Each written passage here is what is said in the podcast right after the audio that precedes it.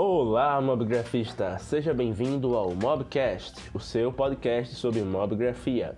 Aqui com vocês hoje, James Dantas, e vamos falar sobre mobgrafia. Vamos entender como ela surgiu e como se tornou tão popular.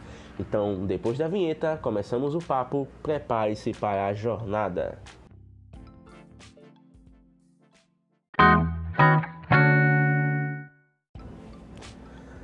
Iniciar o nosso papo sobre mamografia, temos que obrigatoriamente falar sobre a origem dos primeiros camerafones. Né?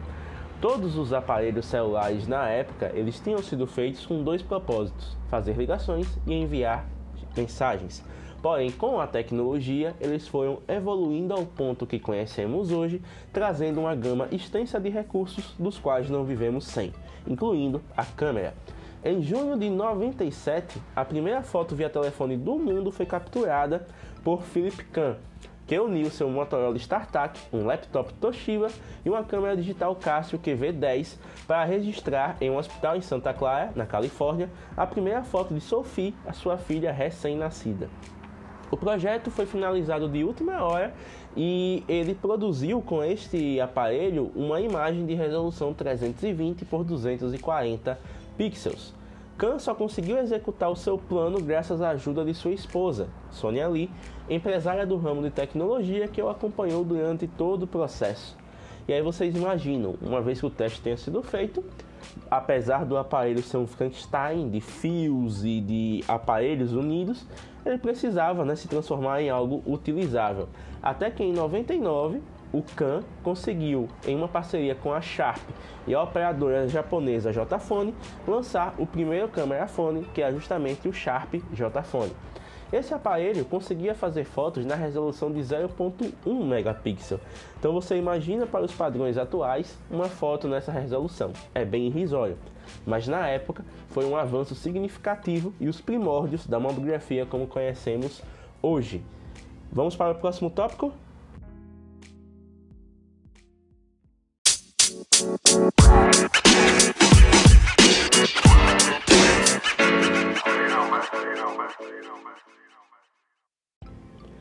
Continuando nosso papo, vamos falar um pouquinho agora sobre a evolução da tecnologia.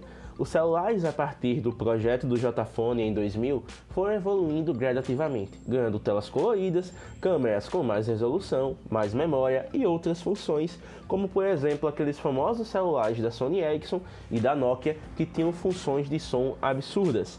Mas quando é que eles realmente começaram a se importar com câmera? Eu ouso dizer que isso aconteceu por volta de 2007, quando a Apple lançou o primeiro iPhone.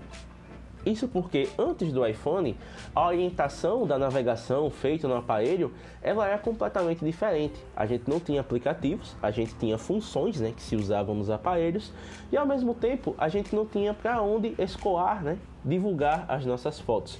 Com o advento do iPhone e com a evolução né, do formato de tela touch com aplicativos, a partir do iPhone 3GS as pessoas começaram a associar o celular à fotografia porque até o momento os puristas separavam. Uma boa câmera deve ser usada para fotos e um bom aparelho deve ser usado para ligações.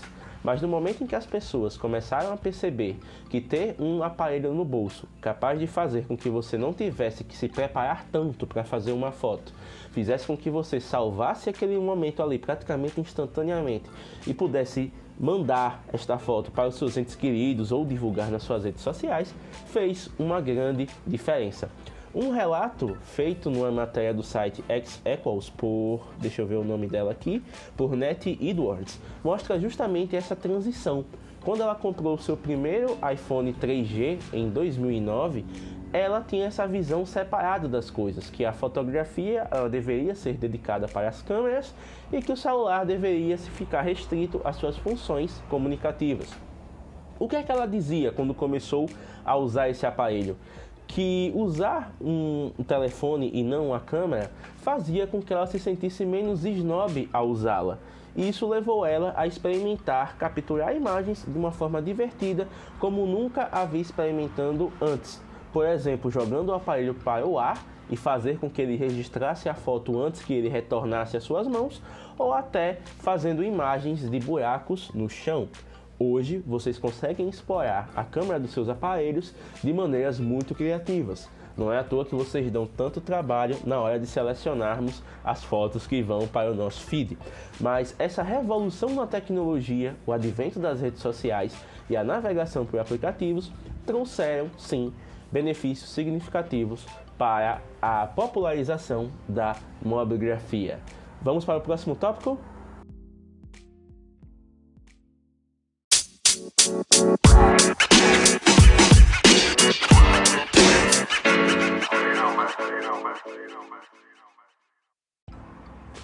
E agora chegamos ao ponto alto do nosso podcast. Vamos falar realmente sobre a mobigrafia. Mobigrafia que veio acompanhando essa evolução dos dispositivos móveis e agora ela está naquela linha tênue onde você não consegue separar uma foto feita com smartphone, uma foto feita com a DSLR, com a câmera, devido à qualidade cada vez maior dos dispositivos móveis, processadores mais potentes, sensores mais sensíveis e todo o aparato que as fabricantes investem para trazer uma melhor experiência de câmera. E a mamografia trouxe uma revolução, isso é fato. Antes, as fabricantes de smartphones elas disputavam por specs, né, por configurações. Quem tinha o melhor processador, quem tinha melhor memória RAM, quem tinha mais armazenamento, quem trazia uma solução de design diferenciada. Mas hoje as pessoas estão cada vez mais deixando isso de lado. Obviamente, um processador continua sendo um ponto-chave da compra, mas para o consumidor comum, ele fica cada vez mais propenso a escolher o celular, né, escolher o seu smartphone pela qualidade de suas câmeras, tanto das câmeras frontais como das câmeras traseiras. E aí você me pergunta, James, como assim câmeras? Não é uma frontal e uma traseira? Foi-se o tempo em que os smartphones usavam uma câmera em cada é, lado, né? Hoje, a grande maioria dos smartphones estão vindo com duas câmeras frontais, sendo que uma é a responsável pela maior qualidade e a outra pelo ângulo aberto enquanto que na configuração traseira a gente encontra esse patamar semelhante. Ou uma câmera principal com o sensor melhor, acompanhada do sensor wide angle, que é o ângulo aberto, ou o sensor principal acompanhado pelo sensor de zoom, que é responsável por fazer o modo retrato nas fotografias. Modo retrato que também se tornou muito popular, que é justamente o efeito de desfoque que é dado né, na foto quando a pessoa a executa. Com essa evolução, a mamografia acaba alcançando patamares jamais imaginados. Em 2009, por exemplo, o primeiro salão a arte captada e modificado em aparelhos móveis, o Pixels, na galeria de Berkeley, né, em Califórnia, é, foi o primeiro evento do segmento voltado para capturas de fotografia mobile.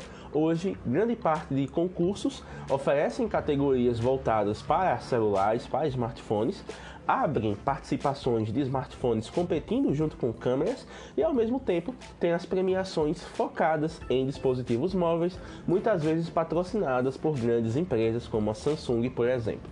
Então, hoje estamos numa época onde é cada vez mais acessível a descoberta da fotografia usando os smartphones.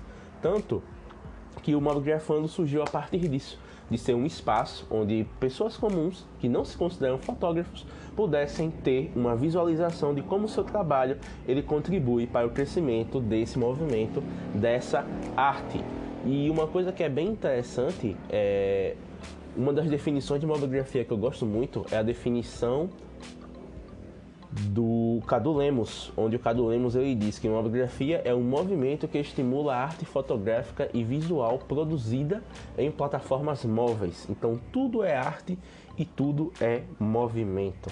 Você se considera um artista com o smartphone em mãos? Você consegue capturar momentos que muitas pessoas passam batido, ignoram e você consegue registrar por estar com o celular em mãos?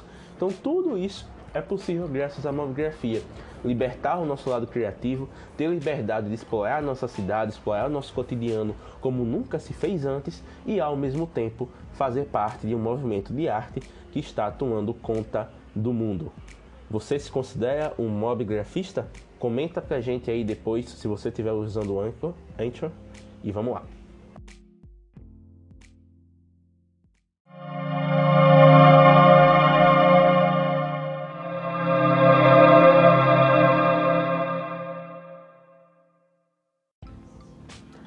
Isso, nós finalizamos o nosso primeiro Mobcast, o seu podcast de mobgrafia.